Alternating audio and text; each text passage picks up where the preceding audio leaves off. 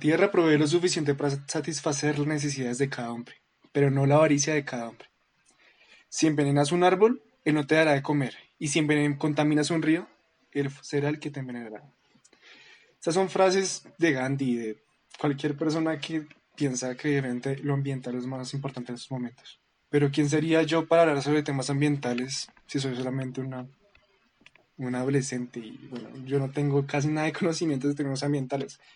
Entonces para esto me gustaría entrar a este podcast, a este conversatorio, que nos ayuden a entender el por qué el ambiente, el ambiente es tan importante, el por qué es como el problema, el problema ambiental es lo, lo, primero en lo que deberíamos pensar, en lo primero que tendríamos que hablar en la primera conversación que tengamos apenas salgamos de esta cuarentena. Pero en sí, para esto, en este camino de la sangre en tus venas, me gustaría darle la bienvenida a Javier Puente. Buenas tardes, ¿cómo estás, Javier? Cuéntanos un poco de ti.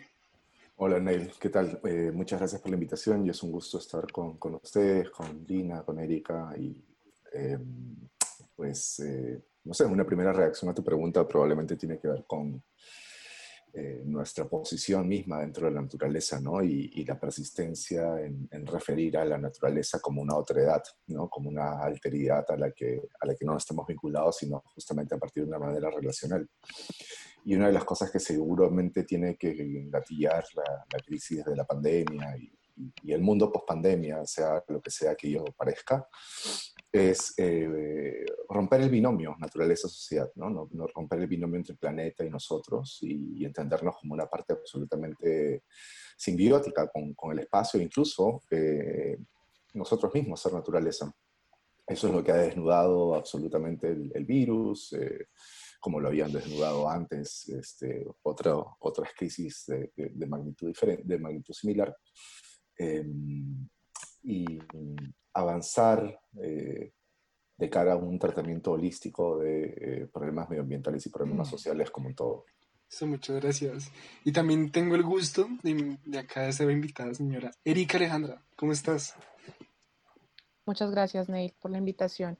Pues bueno, nada, yo soy Erika León, soy de Bogotá, Colombia, tengo 22 años, soy politóloga de formación, eh, pero siempre he estado enfocada con el tema de pues, los, temas medioambientales, todo lo que tiene que ver también con ecología política y temas de alimentación. Vamos que como lo venía diciendo Javier, esto es un tema que va orientado a romper con este binomio de pensar una sociedad, planeta, ecosistemas, naturaleza aparte, sino más bien empezar a reivindicar unas nuevas posiciones, menos desde el antropocentrismo y empezar a hablar más desde el biocentrismo. Eh, por esa razón, ¿por qué no es de la parte política empezar a mirarlo como sería el tema ambiental también? Sí, también complementando un poco lo tuyo, ¿y por qué no empezar a verlo como una especie de deidad? Empezar a adorarla y tenerle el respeto que se le debería tener desde ya. Y bueno, y también la última invitada, y no, no la menos importante, acá también tenemos a Lina Arisa, aquí invitada. ¿Cómo estás? Cuéntanos. Hola, Neil. Hola Javier, hola Erika, eh, me presento, soy Linariza, eh, tengo 17 años, soy de, la, soy de Bogotá, Colombia y hago parte de la sección de arte en la revista Venas Abiertas.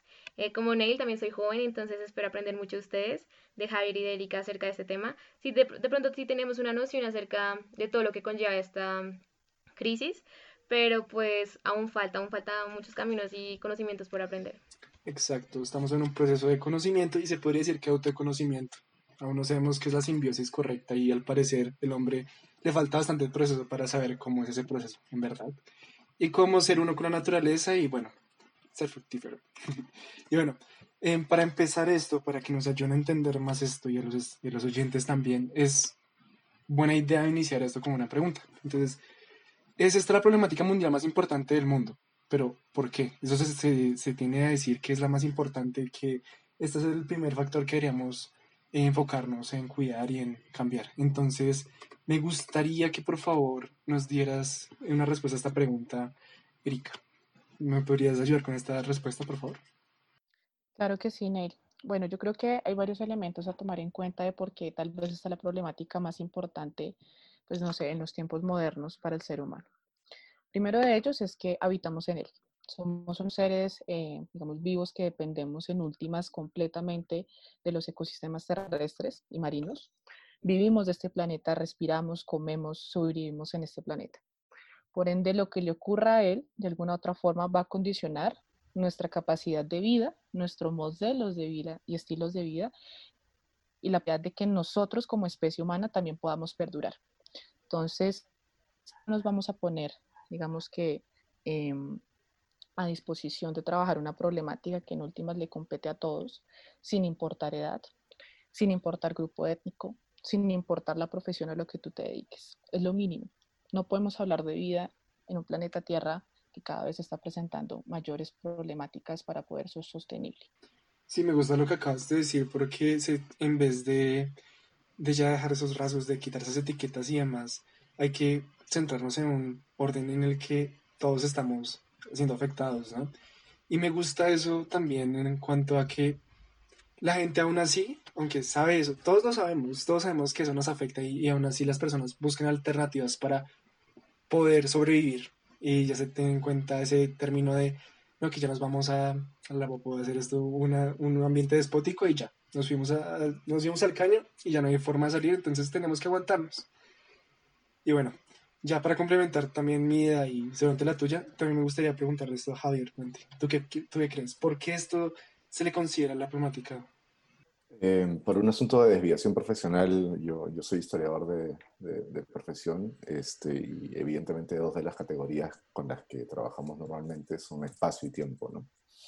Entonces me gustaría referirme a espacio y tiempo en esta respuesta. La primera de ellas, eh, en términos de espacio, tiene que ver con la, algo que mencionaba Erika y es la no disponibilidad de otro planeta.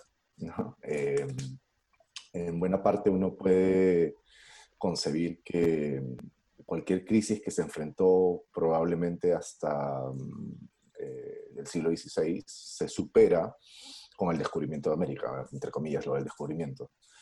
Y la puesta a disposición de esta, esta, esta, cosa metabólica que empieza a cobrar este, visos globales, conocida como capitalismo, y las extracciones que América facilita. ¿no?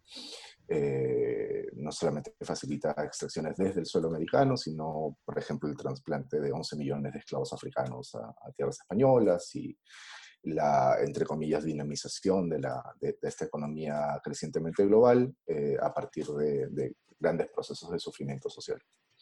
Este, pero ya no hay otro continente por descubrir eh, en términos de generar nuevos espacios para estas formas de vivir de las que, de, las que hablaba Erika, este, dependería pues de la terrificación de otro planeta, del descubrimiento de planetas habitables, que forman parte de las conversaciones, por cierto, que tenemos, ¿no? y de las inversiones que, que, están pensando hacerse de cara hacia estas visiones ecológicas eh, cuasi distópicas. Eh, pero incluso, digamos, si esas visiones fuesen factibles, fuesen plausibles de alguna manera, eh, los tiempos, y aquí viene la otra categoría, el tiempo no nos da. ¿no? Eh, está más o menos sabido que el año 2100 es una suerte de frontera temporal para lo que sea que nosotros consideramos como condiciones vivibles en este planeta. Y que la generación que se vaya a topar con el año 2100, el año 2100, Greta Thunberg va a tener 93 años. Este, o sea, es perfectamente posible que sea dentro del espacio vital en el que el planeta Tierra se vuelva no solamente insostenible, porque insostenible, insostenible es, sino se vuelva básicamente invivible. Y entonces no nos dan los espacios y ya no nos dan los tiempos para, para, para enfrentar esta problemática absolutamente ineludible.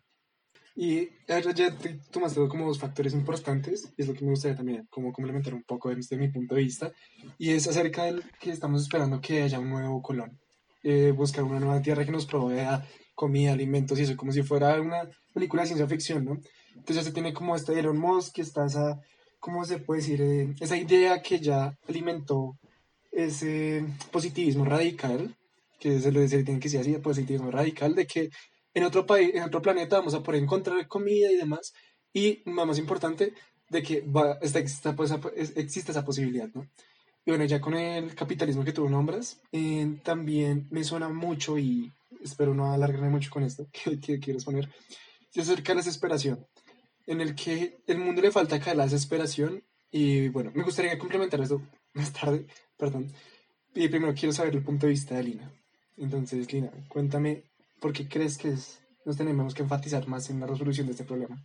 Claro, este, como decía Erika en un principio, nosotros dependemos completamente de, de, nuestros ecosistemas y realmente pareciera que el problema de la ecuación fuimos nosotros, de la ecuación fuimos nosotros. ¿Por qué? Porque realmente el, mundo no, no nos necesita a nosotros, nosotros necesitamos de él. Y el, el tema de estar buscando eh, otros lugares para habitar eh, no, no va al lugar, o sea, toca adaptarnos a lo que hay, toca hacer soluciones con lo que hay y y, o sea, eh, ¿cómo, decirlo? Potencializar todo nuestro, nuestro, nuestra historia, nuestro saber, nuestras tecnologías a, a las soluciones de esos problemas, porque eh, nos estamos enfrascando en otras cosas que son banales, pero eh, el tema de la crisis y, todo, toda la crisis climática se está, está asfixiando, nos está absorbiendo y, y está condicionando mucho nuestro futuro y el futuro de las generaciones que se avecinan. Sí, también teniendo en cuenta lo que acabas de decir, es, me ayudó a complementar la idea, en el que, bueno, hace poco leí un texto de desesperación, en el que mostraba un ejemplo, y me gustaría iniciar este ejemplo para que también ahorita si alguno de ustedes quieran complementar, pero inicio. El ejemplo es, existe, empieza con alguien que fuma un cigarrillo.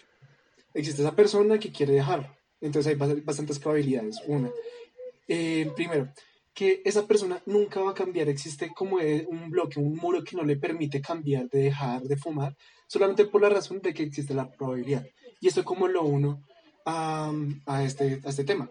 Pues que la gente sigue pensando, vea, se puede cuidar el mundo, estamos, está demostrando que existe el reciclaje, existe la probabilidad de que nos salvemos. Pero, y por esa probabilidad que existe, eh, no ayuda al cambio, no le permite dar un paso al cambio. Entonces, eso es lo interesante, porque eso está pasando en estos momentos y podría acá seguir dando miles de ejemplos que han pasado a través de la historia, pero siguen siendo igual y nos llevaría a la misma conclusión. Esta término de que hay posibilidad no ayuda al cambio. Entonces, ¿por? ¿Cuál sería la forma de que de, despertar a las personas y impulsar ese cambio? Entonces, no sé, ¿tú qué crees, Javier?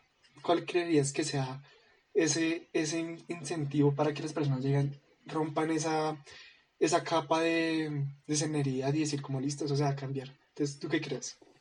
Eh, yo creo que lo primero que, que, que habría que que sancionar es que el cambio es posible.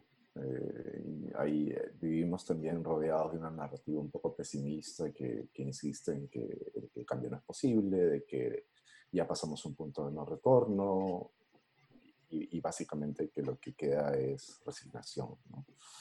Em, hemos enfrentado problemáticas no, no parecidas, pero de, de, una envergadura considerable en el pasado, hasta hace 200 años la esclavitud era ampliamente un régimen laboral sancionado como legal y moralmente válido. No ha dejado de existir, pero eh, es condenada pública y abiertamente. Eh, hasta hace 300 años vivíamos en imperios, este, regimentados bajo el derecho divino y se dieron a la, razón. Pero todo ello requirió de, de grandes saltos hacia adelante, ¿no? y son grandes saltos hacia adelante que a, menudo no, no, se suceden de manera gradual y progresiva, no forman parte de una concatenación que uno siquiera pueda ver como lógica, ¿no? Este, más bien esa concatenación se hace a posteriori, ¿no? Y se empiezan a identificar hitos de cómo llegamos a este punto. Pero en, en su momento básicamente obedecen a procesos de radicalización y de transformación acelerada de lo que sea que esté ocurriendo en ese momento, a menudo asociados además con alguna crisis eh, profunda. Con esto quiero decir básicamente y, responder en concreto que lo que probablemente requerimos para un cambio de esta naturaleza es una convulsión social mayúscula. Eh, y, y, ahí habría que preguntarnos, y con esto no tengo una respuesta, más bien se darle la palabra a mis interlocutoras, interlocutores, y es este, el, el, posicionamiento de la violencia dentro de esto. ¿no? Eh, si, si, los cambios que requerimos son factibles por una vía pacífica, si tenemos que seguir pidiéndole a la corporación que por favor deje de contaminar, si tenemos que seguir pidiéndole a Jeff Bezos que por favor deje de hacerse rico, ¿no? Este, y, hasta qué punto vamos a seguir pidiendo por favor. Me gusta mucho porque yo también lo quería decir, pero más adelante, y es el caso de la desesperación, que la única forma de llegar a este cambio es caernos en la desesperación y la gente tiende a pensar que la desesperación es depresiva, que obviamente va a ser un punto de no retorno también, como se dice, un punto oscuro en el que no va a haber salida. Pero la desesperación es la que impulsa y me gusta mucho esta frase que está utilizada por mi mamá, estoy casi seguro, que lo que queda después de, de caer, lo único que se puede hacer después de caer al fondo es subir. Entonces, es lo que tú, como lo que tenías, lo que querías decir, y lo estoy diciendo de una forma más corta, y es que es eso, que la única forma de que haya un impulso en la verdad en la sociedad, hasta que los niños, o bueno, los esos adultos que son mente cerradas, me gusta decirlo así, la verdad sé que está mal dicho, pero me gusta decirlo así, eh, es eso, que caigan en esa desesperación y que se den cuenta que se les, ya se están uniendo hasta los tobillos, ¿no? Y bueno, entonces esta también pregunta ya para que complemente y deje de hablar tanto Erika. Yo creo varias cosas. Lo primero es que el hecho de que existan posibilidades no implica entonces de que no se pueda generar un cambio. O sea, yo creo que eso es como una falsedad absoluta. Más lo que pasa es lo siguiente. Eh, tal vez es un tema de conformismo, de importaculismo, perdón, es un término muy coloquial, pero pasa, de que a veces somos conscientes de las repercusiones que pueden implicar nuestros actos, pero a pesar de ser consciente, no se pasa del conocimiento a acción para evitar esa incoherencia, ¿sí? Entonces, ¿qué es lo que tenemos que hacer como seres humanos para sacudirnos y entender que si está la problemática, uno me afecta, identificar cómo me afecta, que ese es digamos que el tema del cambio climático, la crisis climática, que es lo que estamos tratando de impulsar muchos, eh, digamos, personas que trabajamos como en este medio. Es, eso es una crisis climática. Eso es un problema que nos afecta a todos. Es igual que la política. Si tú no te metes con la política, la política se mete con nosotros. Y eso es lo que está ocurriendo en este momento con esta situación a nivel mundial. ¿Qué es lo que ocurre?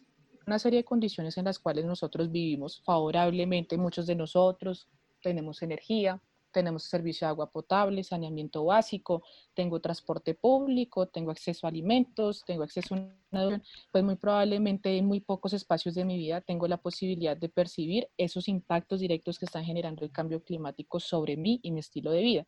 Ante esta situación soy consciente, lo leo en prensa, lo estudio, pero a tomar una acción consciente y clara para poder, para poder frenar este, estas implicaciones de mis actos, pues mi vida no cambie y muy probablemente la de mis hijos, si los llego a tener, puede que tampoco. Entonces, ese es más como ese conformismo frente a la situación. ¿Qué es lo que pasa? Tal vez estas comunidades, estas personas que han entrado en esta conciencia, ya sea por el, estudio de, por el estudio de la situación o porque lo están viviendo de cerca, porque no tienen acceso a agua potable, porque no tienen acceso a recurso hídrico, porque se están secando sus fuentes, pues digamos, de suministro de este recurso vital porque no tienen posibilidad de contar con agua, porque están viviendo en zonas altamente contaminadas están presentando problemas de salud. Ahí sí son las comunidades, las que viven de frente a temas relacionados con, con el cambio, con la crisis climática, son aquellas que están empezando a hacer acciones, porque ven cómo la entonces creo que lo primero para poder romper con, esa, con ese problema de que si hay posibilidad, estamos conformistas y no pasa nada, es uno, más que generar un proceso de concientización, que es lo que se ha hecho en muchos temas, no solamente en medio ambiente, sino un ejemplo de cultura política. Hay que votar, no hay que robar, no a la corrupción, sí a la transparencia. Es más que concientizar, es tratar de incentivar en las, en, en las comunidades, en las personas, la acción, mostrar las alternativas y sobre todo motivar el tema de la coherencia a través de la acción, más que palabras, porque y lastimosamente eso también se ha fortalecido mucho ahorita con el tema pues, de la modernidad y el uso por lo menos de las redes sociales. Todo se queda en un activismo, pero en una acción materializada verdaderamente, en acciones que repercutan efectivamente en territorios o en mitigación a cambio climático. Otro elemento clave que yo creo que deberíamos reconsiderar es por lo menos el tema de la capacidad evolutiva que tenemos como seres humanos. Como bien lo decía ahorita Javier, eh, de alguna otra forma pues se han presentado unos cambios a nivel de la historia eh, y esto de alguna otra forma pues ha traído también a nosotros o bueno, estos, digamos que está a estos tiempos modernos un poco más la capacidad eh, de poder generar alternativas ante problemáticas graves. Una de ellas pues está pensando entonces de mirar la posibilidad de tener vida en otro planeta. No de que exista vida, sino de adaptar la vida del ser humano a otro planeta como lo que está haciendo en este momento con el tema de misiones para la NASA. ¿sí?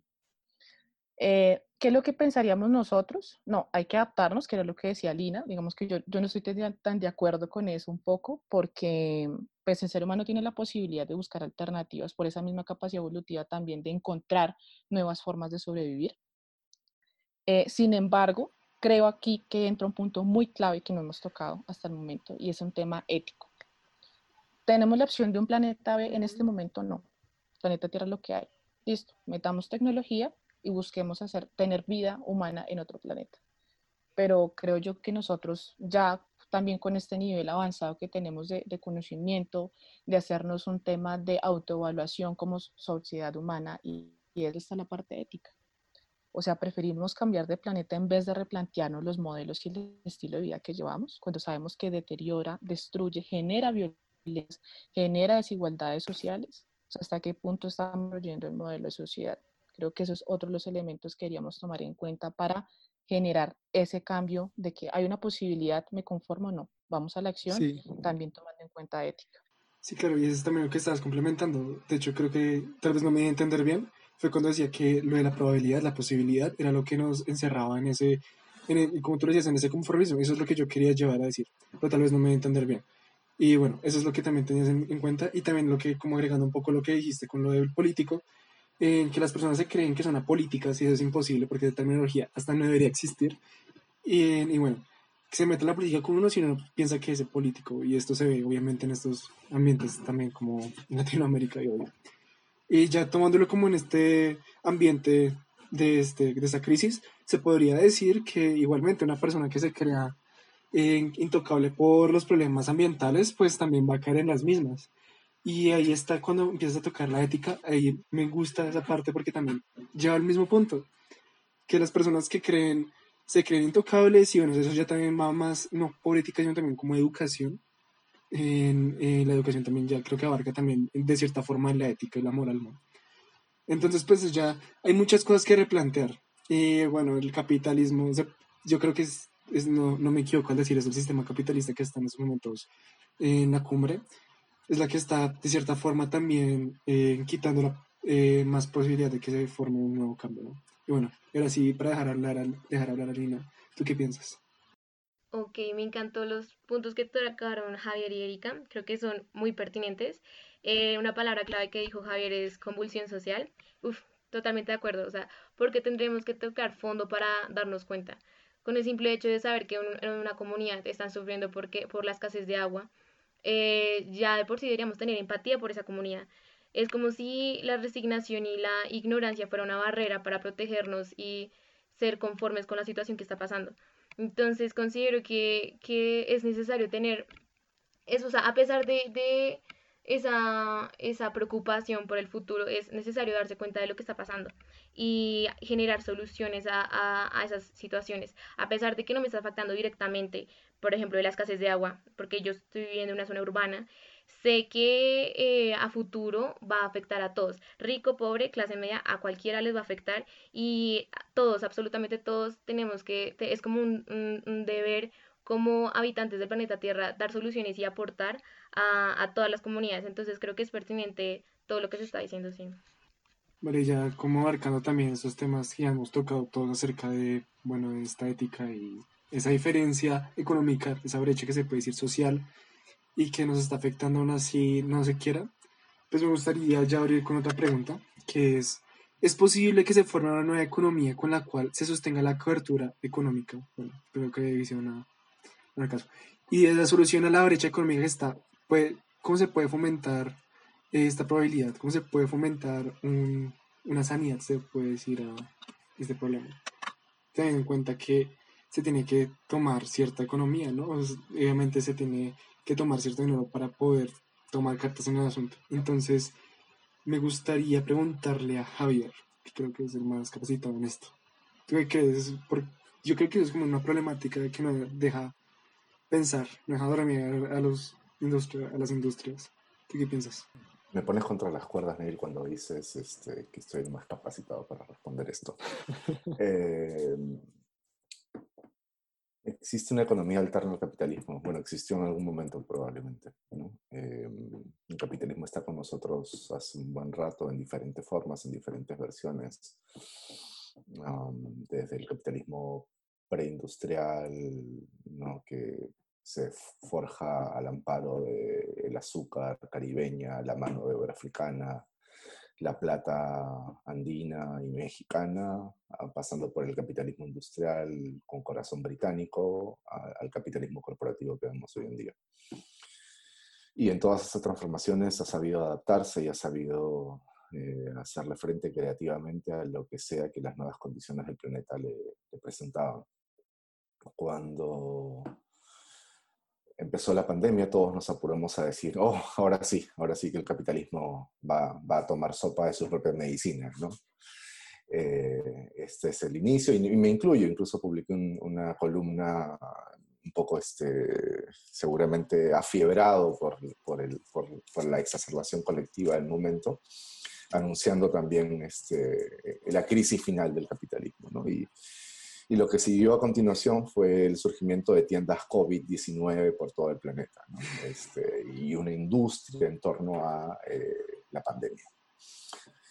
Eh, em, sin duda que ha representado una crisis, pero lejos de ser una caída, va a ser un momento de reinvención y va a volver con más fuerza porque es mucho más que un sistema económico a ¿no?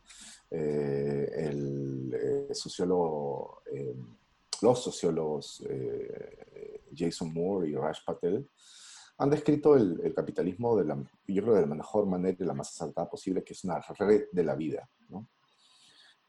no solamente es un sistema económico, es un sistema vital todo cómo se vive, cómo se muere, se decide y se media a través de formas capitalistas, de vocabularios capitalistas, de éticas, como decía ella, con, con un profundo sentido capitalista también, y de una participación nuestra que eh, es completamente voluntaria, bien sea objeto de persuasión o completamente forzada porque es objeto de coacción.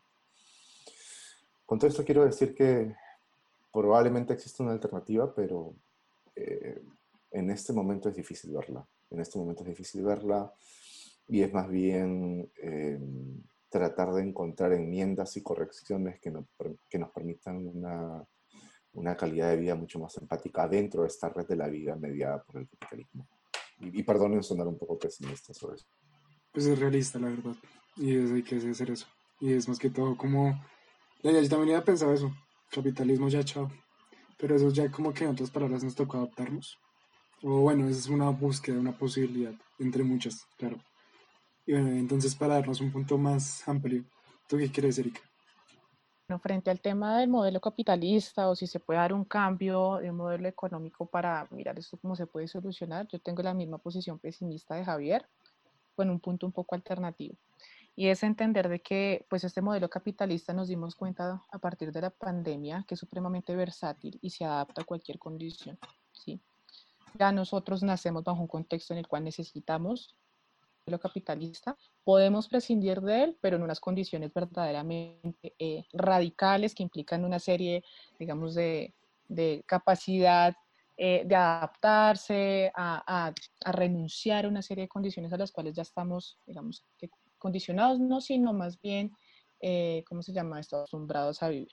Entonces, ¿qué creo yo? Que el modelo capitalista en este momento, cuando vea que la situación verdaderamente se está saliendo ya al máximo de las manos, pues va a ser una transición a empezar a monetizar aún más el tema de la transición a una economía sostenible, que es ahorita el discurso que existe, ¿sí?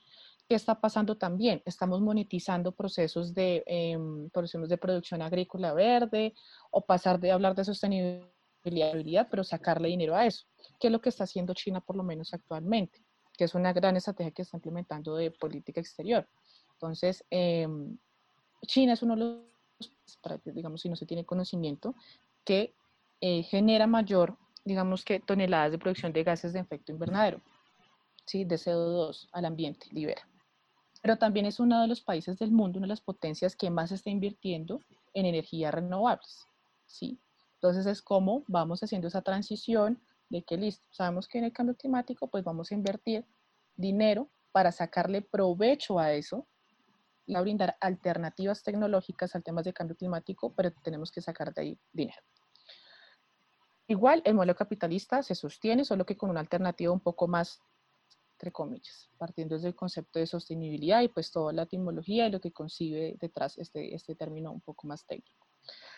Eh, ¿Qué crearía yo ahí como extra? Que se le debe hacer una apuesta a temas de modelos económicos mixtos, sobre todo tratar de a lo que se hacía antes del tema del trueque, y esto sobre todo se puede mirar en espacios más locales, que es lo que tratan de hacer algunas comunidades, ¿sí? No seguir bajo el mismo modo em, tradicional, macro, sino tratar de hacer en comunidades organizadas procesos distintos en los cuales se pasa el valor de cambio al valor de dos cosas, que podría ser una alternativa bien viable si empezamos a trabajar más procesos locales que macroprocesos como sociedad. Vale, eh, pues sí. Eh, no sé si Javier, ¿querías agregar algo? Quería, quería hacer una, es que Erika dijo una cosa muy, muy interesante y muy pertinente, simplemente eh, añadirle una capa de, complejidad.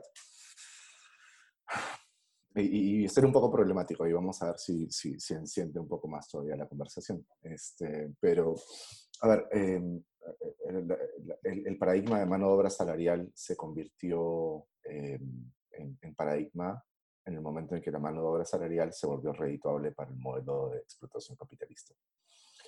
Lo que necesitan las alternativas, o sea, en el momento en que en el, fondo la esclavitud dejó de ser redituable, Este, lo que necesitan estas economías verdes, estas economías alternativas, o como dice Erika, estas economías mixtas, es demostrar al gran capital que son redituables.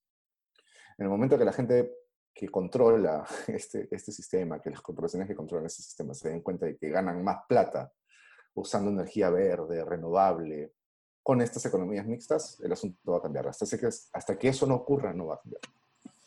Pues entiendo lo que dices, pero a ver, eh, tal vez están olvidando una parte y es acerca de, ya viendo que es versátil y demás, eh, ¿por qué no se cambia una, de una forma estructural? Y no estoy diciendo que se cambie del todo esta, esta cultura económica, me gusta decirlo así, es en la forma en la que es posible que la economía capitalista pueda llevar a, empezar a dar para recibir, ¿no? No es como una manera, creo que no es filántropa, sino mm, altruista, en la que yo doy para disimular que, me van a dar.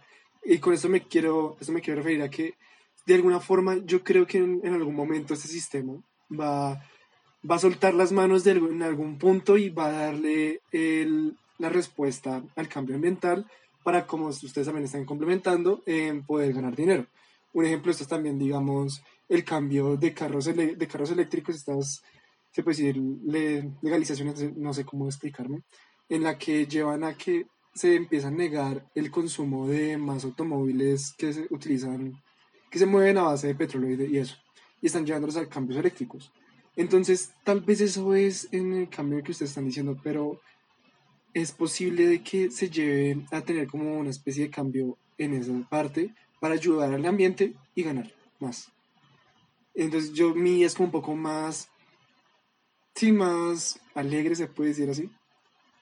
Entonces, pues no sé, ¿tú qué piensas, Dina? Ya que al fin te noto que quieres hablar. A ver, eh, um, se me viene a la cabeza cuando dices de um, el tema ideal, el tema feliz, y es cuando uno cambia, empieza a cambiar muchísimas cosas. Yo digo que cuando cambia la demanda también va a cambiar la oferta. Y me refiero a esto, es como un cambio ya individual, como cada persona que tome su, su reorganización de, de, de, pensamientos, de estilos de vida y, y, adquirir una economía no lineal, sino circular. El tema de, de eh, reducir eh, residuos, de mantener eh, lo que se esté comprando, lo que se esté haciendo en uso y, de, ¿cómo explicarlo? Y obviamente eh, de regenerar las zonas eh, naturales. Entonces se me viene a la cabeza como proyectos de, de Ocean Cleanup, es un proyecto que limpia el plástico de, de los mares o la arquitectura verde, que es arquitectura sostenible.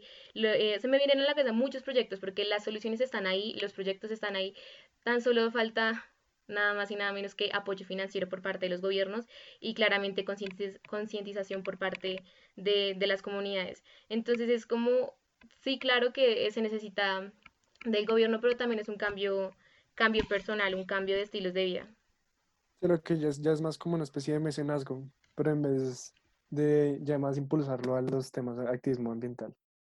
Bueno, que... Dale, Erika, ¿qué quieres decir?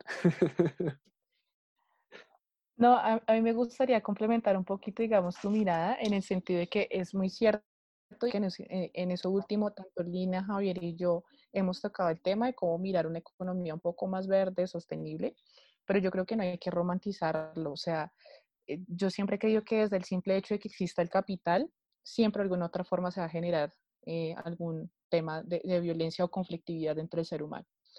Y cuando, ojalá que en algún momento sea lo más pronto que, que lejano, pues hagamos verdaderamente una transición a energías verdes, renovables, eh, a una economía un poco más sostenible y circular, pues siempre estas mismas potencias económicas que existen hoy en día, que cuentan hoy en día un ejemplo con el tema de toda la producción de combustibles a partir de, de fósiles, eh, pues van a decir, listo, pasémonos a una economía a energías más renovables, pero van a ser dueñas de eso. También el tema de la privatización, ¿sí?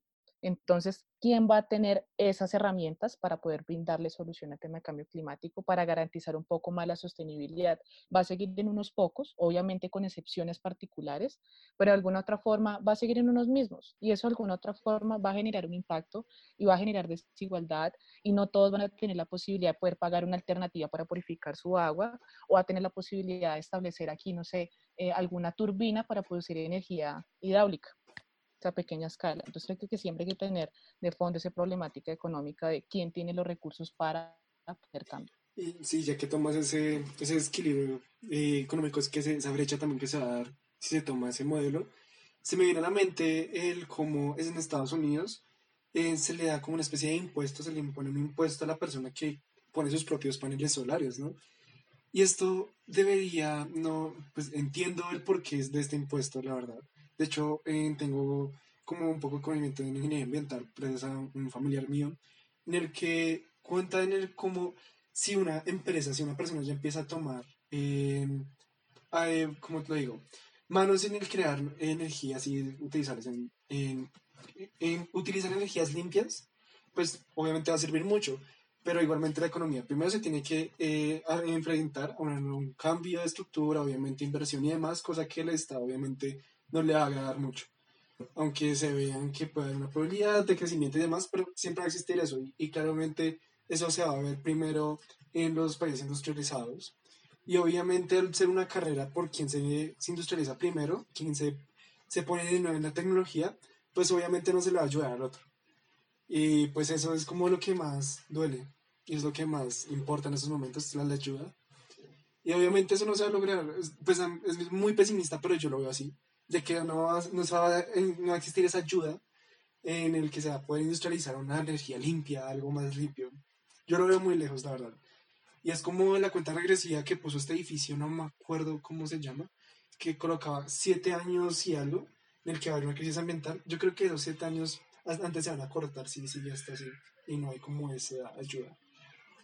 O no sé, ¿tú qué piensas? Em, orbitando en torno a esto de, economías limpias y quién, quién controla quién controla la transformación. Este,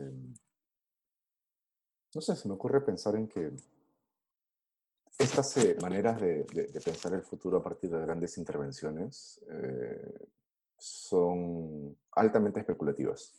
¿No? Este, no creo que haya un solo académico, académica, un solo paper científico que demuestre que cualquiera de las grandes intervenciones que se han planteado para salvar al planeta eh, pueda garantizar un 100% que incluso disponiendo de la tecnología que necesitemos para, para, intervenir a la escala que este planeta necesita intervención, eh, nos conduzca a un escenario mejor al que tenemos en este momento. ¿No? Y esa es otra lista de las que quizás deberíamos conversar, es decir, Em, hay, cierto tecnocentrismo que siento, incluso desde las visiones mucho más progresistas que buscan repensar las, economías alternas y los regímenes de nuevas energías que planteamos para el futuro. ¿no? Y ese tecnocentrismo no solamente es tecnocentrismo, sino sigue siendo un antropocentrismo que es el que nos condujo en primera instancia a este punto, que es creer que el ingenio humano es suficiente para solucionar lo que sea que ocurre en el ecosistema que nos rodea. Em, recuerdo una de las escenas iniciales de la pandemia que seguramente tuvo visos diferentes en Colombia, en cada, región tuvo, tuvo un, rostro diferente, ¿no? que era el ser humano se contrajo, se retrajo hacia el espacio doméstico y la naturaleza empezó nuevamente como a regenerarse o a recuperarse, ¿no? Eh, y entonces los pájaros volvían a la playa, los delfines volvían a los canales de Venecia, que creo que esa fue falsa, este, y una suerte de reverberación pues, de la naturaleza asociada básicamente con nuestra ausencia, lo cual en algún momento bastante depresivo de, mi sensación pandémica fue, bueno, quizás lo que tengamos que hacer es extinguirnos, ¿no? Porque el problema no es el planeta, el, planeta, se va a regenerar, el problema es que nosotros, nuestra posición no tiene cabida en el planeta.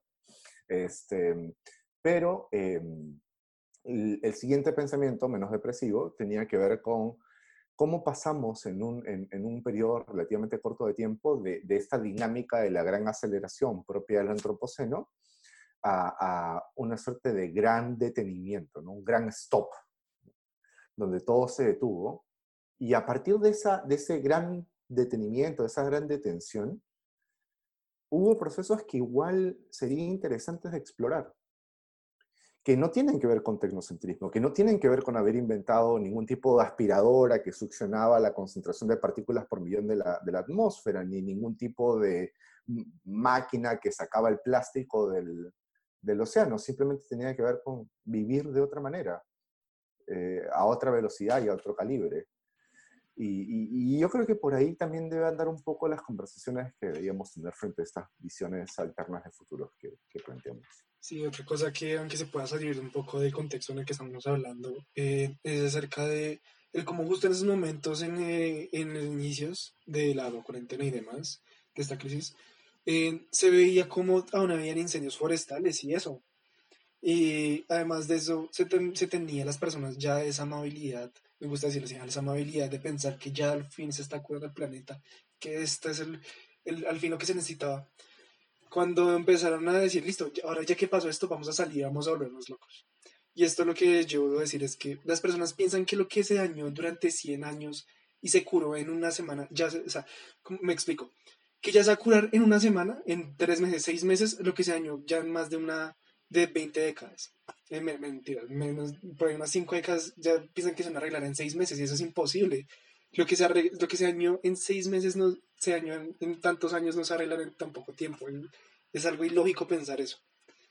Y bueno, entonces ya también para que me para que complemente las ideas también me gustaría pensar que piensa que saber qué piensa Bueno, sí, o sea, eh, concuerdo mucho con lo, de, con lo que estás diciendo y también es muy complejo cambiar una mentalidad que sea, eh, ha sido de consumo. Consumo, consumo, consumo, consumo y de la nada decir, bueno, reduce tus, tus residuos, eh, cambia tu estilo de vida. Es muy complejo esto de decirlo de la noche a la mañana y esperar cambios, pero, pero creo que sí, o sea, me gusta mucho una frase que dice Margaret Mead, que es no subestimes a un grupo de personas concientizadas dispuestas a cambiar el mundo.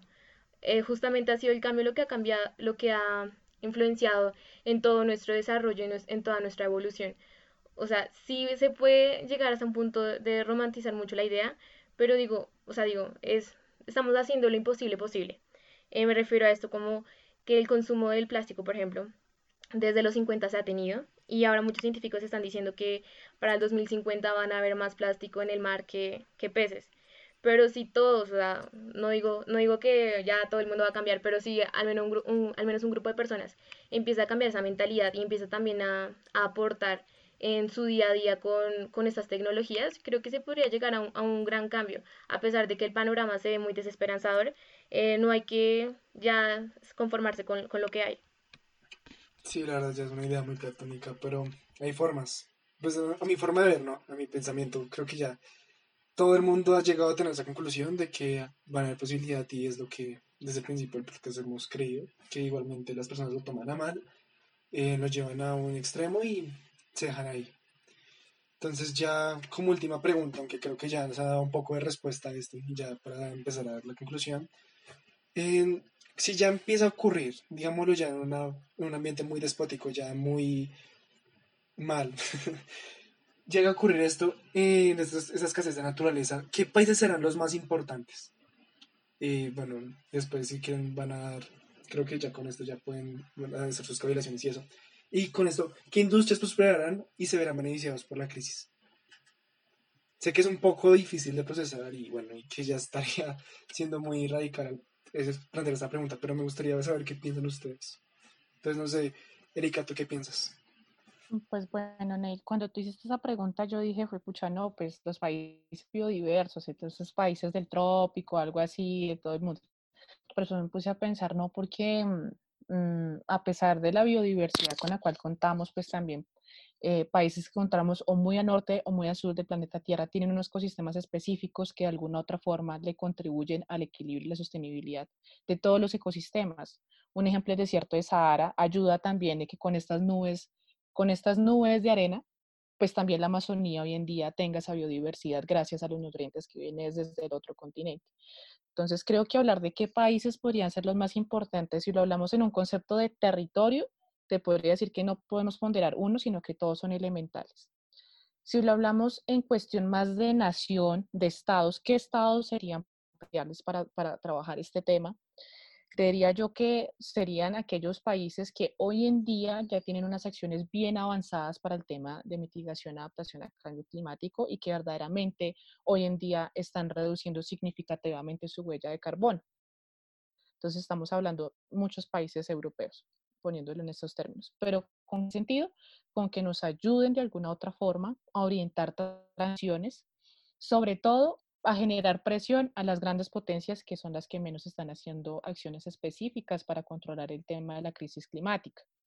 Eh, ¿Por qué no podría decir, bueno, ¿y por qué no viene aquí Holanda o no viene, un ejemplo, Reino Unido, eh, Inglaterra, a decirnos cómo hacer una transición energética? Pero pues, hombre, las condiciones económicas que tienen acá, las que tenemos nosotros, son muy distintas pero creo que deberían ser como, si hablamos en cuestiones de nación, eso.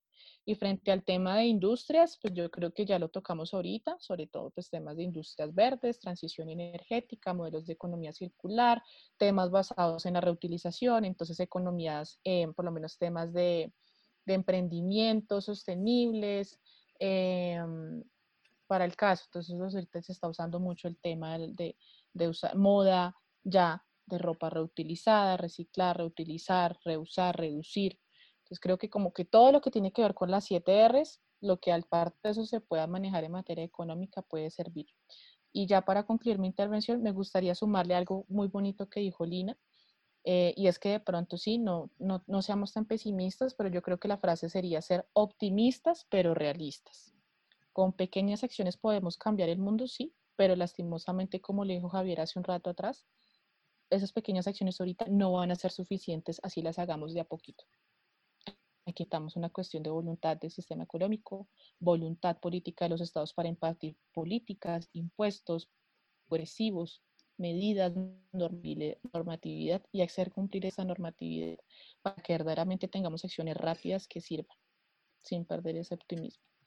Sí, ahora que empezaron los países europeos, me reto un poco algo que está atrás.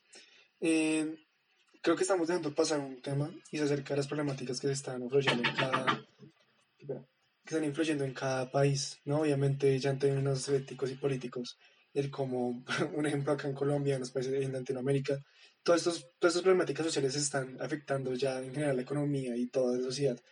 También están dejando siendo como una especie de barrera para este, esta conciencia climática. Entonces, pues ahí está como eso, que yo pienso. y pues esto también es lo que quería llevar, era ¿será posible que se pueda de cierta forma ignorar por un tiempo estas problemáticas y enfatizarnos en, lo ambiental? ¿O creen que estoy en desacuerdo? ¿Creen que sería una estupidez? ¿O que primero hay que, que arreglar los problemas internos para poder ver el tema externo? No sé tú qué piensas, saber. A ver, si, entendí bien la pregunta, eh, lo que estabas eh, planteando es eh, jerarquizar qué tipo de problemas estamos atravesando en este momento y ordenar las respuestas que tenemos a esos problemas. Por ejemplo, aquí en los Estados Unidos en este momento hay una crisis racial. Eh, y entonces hay que superar primero esa crisis racial antes de volver al medio ambiental. Yo, yo creo que, que, que, ese, mm, por lo menos en mi parecer, no debería ser el razonamiento porque la crisis racial tiene componentes medioambientales. Tiene, por ejemplo, componentes de ocupación del espacio. ¿no? Y tiene, hay una, en, en este país, hay una marcada división racial del espacio. Y la experiencia de residencia, sea urbana, semiurbana, suburbana o rural, está íntimamente asociada con qué tipo de identidad étnico racial eh. Eh, y eso es solamente un botón de muestra para decir que más bien volvemos al inicio de, las reacciones, ¿no? Todos estuvimos de acuerdo en que tiene que haber un tratamiento holístico del problema de naturaleza con sociedad, Donde uno no se entienda sin, lo otro. Eh, yo creo que la pandemia, la crisis política que estamos atravesando, de la que no hemos hablado tanto, ¿no? pero hace un año y ahora está pasando un poco desapercibido porque la pandemia nos tiene preocupados en otras cosas, pero sentenciamos todos que el mundo estaba girando a la derecha. Iván Duque acaba de ser electo presidente en Colombia, este, hace algunos años también Trump eh, se eligió acá, Brexit, el surgimiento de la extrema derecha en Alemania, este, el partido fascista italiano nuevamente eh, asomando la cabeza y, digamos, es, es una, es, es, un problema en la agenda social que ha ido eh, dejándose de lado porque tenemos otras urgencias, ¿no? Pero superada la pandemia, superada la pandemia, porque la vamos a superar sin ninguna duda, eh, no todos, pero la vamos a superar, tiene que volver a la mesa todas estas problemáticas de manera, de manera muy holística, ¿no? no hay soluciones políticas sin soluciones económicas, no hay soluciones económicas sin una solución medioambiental. No hay una respuesta a las preguntas raciales que tenemos cada uno de los países que enfrentamos este problema sin todas las resoluciones. Em, no creo que, jerarquizar y priorizar sea, sea la respuesta. Bueno, y no sé, ¿tú qué piensas, Lina? ¿Estás de acuerdo con Javier? Totalmente, con Javier y con Erika. Em, hay algo que es muy común entre ellos dos y es que están, interrelacionando todo, porque todo tiene que ver con todo. Digamos, en el desierto del Sahara tiene que ver con, eh, con el Amazonas. En el caso de Javier tiene que ver eh, también las problemáticas sociales con las problemáticas ambientales. Entonces yo digo que se puede todo trabajar simultáneamente, eh, eligiendo buenos gobiernos, claramente. no sé si saben de esa protesta que hizo Greenpeace hace poquito de unas estatuas de Trump y Bolsonaro que se están derritiendo eh, a base de, de, hielo. Entonces también es como una protesta a los gobiernos. Si cambiamos nuestros gobiernos, también podríamos cambiar nuestra realidad, obviamente, porque todo, todo está interconectado con todo. Pero, o sea, es, es muy pertinente decir que, que, que podemos trabajarlo todo paralelamente, que no hay que centrarnos en una cosa. Si, si una población está trabajando en una problemática de, racismo, otra población podría estar trabajando también paralelamente con, em, por ejemplo, las emisiones del CO2 y eh, creando alternativas para, la sociedad. Entonces eso me parece muy, muy pertinente por parte de los dos. Gracias y bueno, ¿tú qué piensas, Erika? No, yo estoy de acuerdo con, con Lina y con Javier y yo creo que para la muestra un botón es en los objetivos de desarrollo sostenible que nos hacen una apuesta a todos los estados eh, que se suscriben a partir de la ONU a entender de que se tienen que hacer unos cambios políticos, económicos y sociales de forma paralela.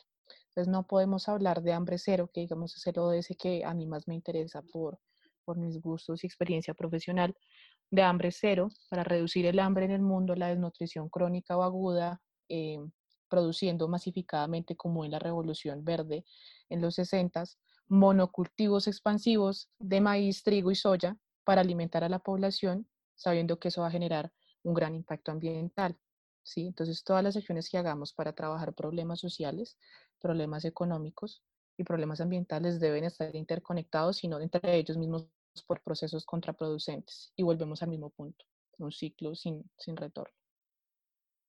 Bueno, entonces ya creo que me de conclusión, ya para darle fin a este podcast, eh, primero que todo, me gustaría agradeceros por, por acompañarnos, eh, por acompañarnos en este podcast, por dar, brindarnos todas estas ideas, por brindarnos todo esto.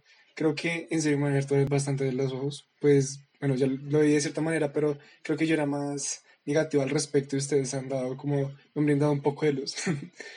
y bueno, creo que obviamente hay gente que no está muy consciente de esto y creo que este podcast ayudaría mucho. Entonces, desde ya, eh, agradeciéndole por, por, todas las personas. Les, en serio, les, agradezco, les doy las gracias por brindar este grano de arena y por ayudarnos a pensar un poco más. Entonces, dicho esto, eh, gracias a ustedes oyentes también por acompañarnos, por hacer parte de este gran, de este gran viaje por el sangre de las venas y nos vemos hasta luego. Obviamente, un abrazo